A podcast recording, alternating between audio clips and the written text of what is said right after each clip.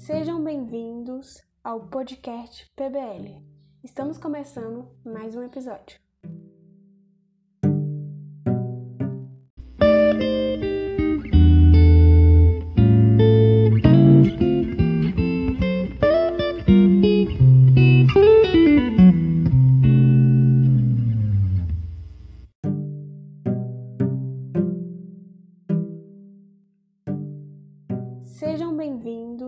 Ao podcast PBL. Estamos começando mais um episódio.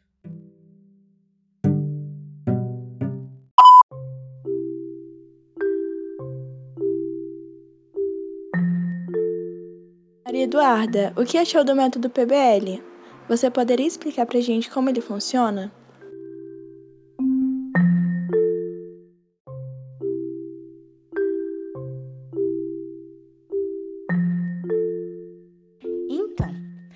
Metodologia PBL, como o próprio nome diz, é aprendizagem em forma de problema, que representa a construção de conhecimentos a partir de um discurso. O PBL ele é formado por um tutor, que no caso é o professor, é, que tem a função de mostrar aos alunos o que será trabalhado na semana, e também um grupo formado de 8 a 10 alunos. Dois destes 10 alunos têm uma, têm uma função muito importante, que é o coordenador, que tem como função programar e dividir as tarefas e liderar o grupo, e também nós temos o secretário, que tem a função de ajudar e ordenar as ideias nos relatórios. Bem, eu acho esse método muito, muitíssimo importante porque eles, ela tem várias características positivas e uma delas é diferentes estilos de aprendizagem, aumentar a responsabilidade dos estudantes, incentivar o hábito da leitura, estimular e desenvolver a habilidade no trabalho em equipe. E também o que eu acho mais importante é que desenvolve o raciocínio crítico.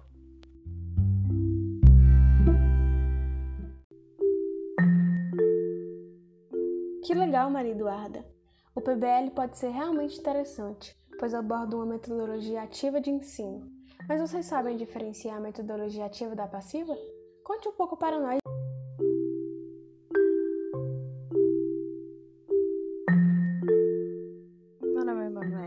Vocês podem me chamar de Manu. É, eu sou do primeiro ano em Química e eu vim explicar para vocês um pouquinho da aprendizagem passiva e ativa. É, vamos começar pela ativa, porque eu acho que a ativa é de grande importância. Na aprendizagem ativa, os alunos passam a ser os principais responsáveis pelos seus estudos e aprendizado, sabe? É, já que eles ficam diretamente ligados aos métodos que promovem essas iniciativas de ter uma conexão direta com seus estudos.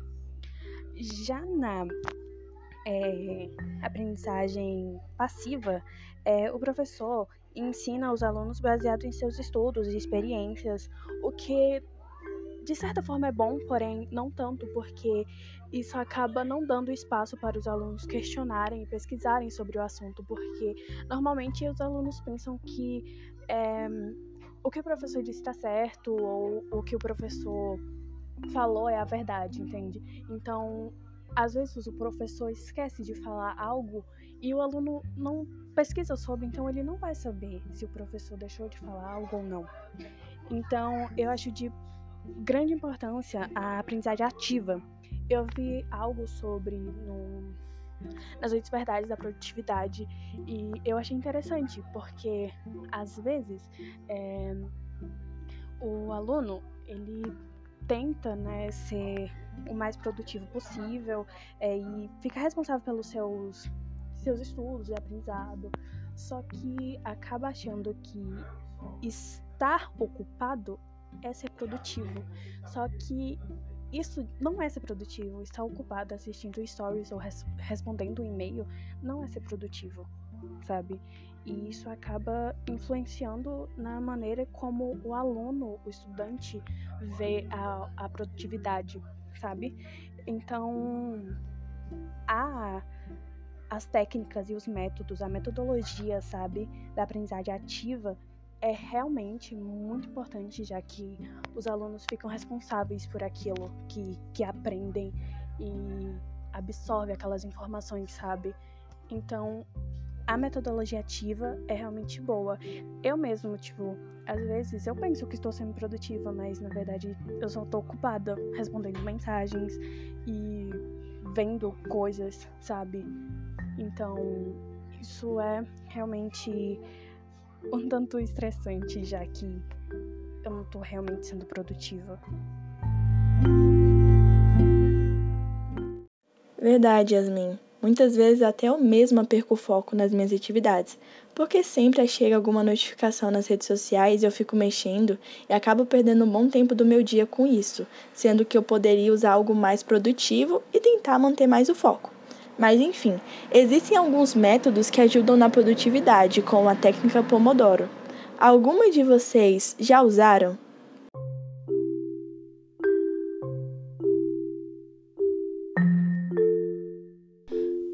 Eu já usei e posso explicar um pouco como ela funciona. A técnica de Pomodoro, basicamente, foi feita para te ajudar a manter a atenção naquilo que você precisa fazer, como suas atividades, suas tarefas, contando com um pequeno intervalo para descanso, o que te ajuda para que não tenha um esforço excessivo. A técnica tem esse nome, Pomodoro, que em italiano significa tomate, porque o autor, quando foi aplicá-la, usou um cronômetro em formato de tomate, por isso vem esse nome. A técnica basicamente é você deixar um cronômetro ativo com 25 minutos ou o tempo que você achar melhor, para você focar nas suas atividades, naquilo que você precisa fazer nesse tempo. E ao término dos 25 minutos ou o tempo que você tiver estipulado, você tira para descansar um pequeno intervalo de 5 a 15 minutos. Eu usei a técnica e eu gostei bastante, me auxiliou muito a manter a minha organização, a eu ser mais produtiva. Usei ela inclusive para fazer o PBL, me auxiliar nisso. E bom, foi isso. Música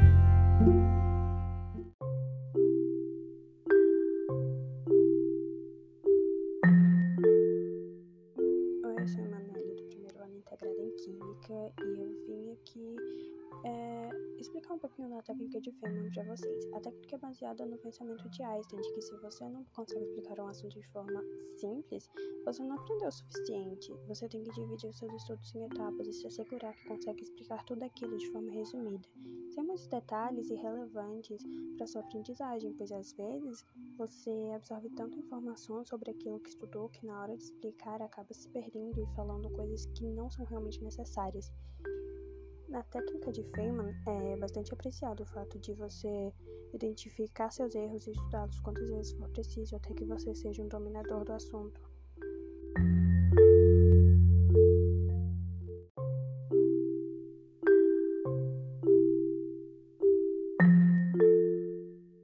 Bem, eu estava lendo sobre a revista Psychological Sense e ela apresenta vários métodos de estudos, métodos de estudos importantíssimos que pode ajudar o aluno a se concentrar melhor, a ter mais foco e a organizar o seu tempo de estudo.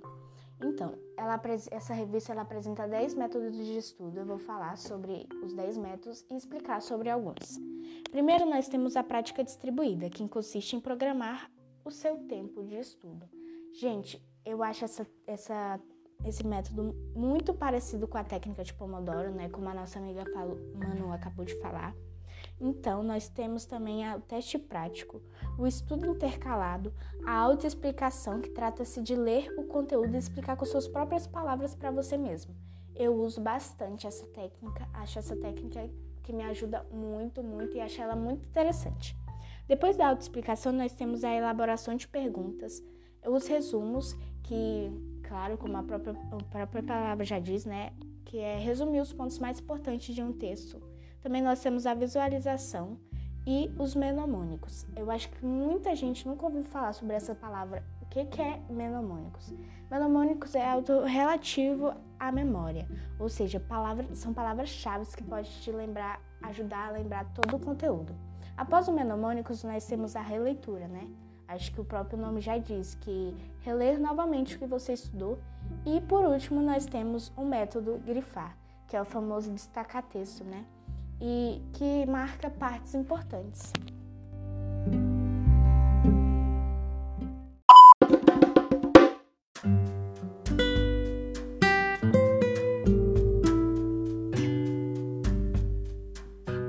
Muitíssimo obrigado, pessoal. Adorei o nosso bate-papo.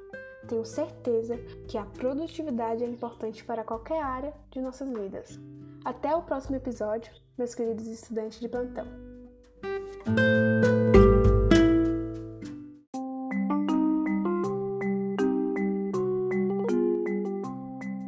Muitíssimo obrigado, pessoal. Adorei o nosso bate-papo. Tenho certeza que a produtividade é importante para qualquer área de nossas vidas. Até o próximo episódio, meus queridos estudantes de plantão.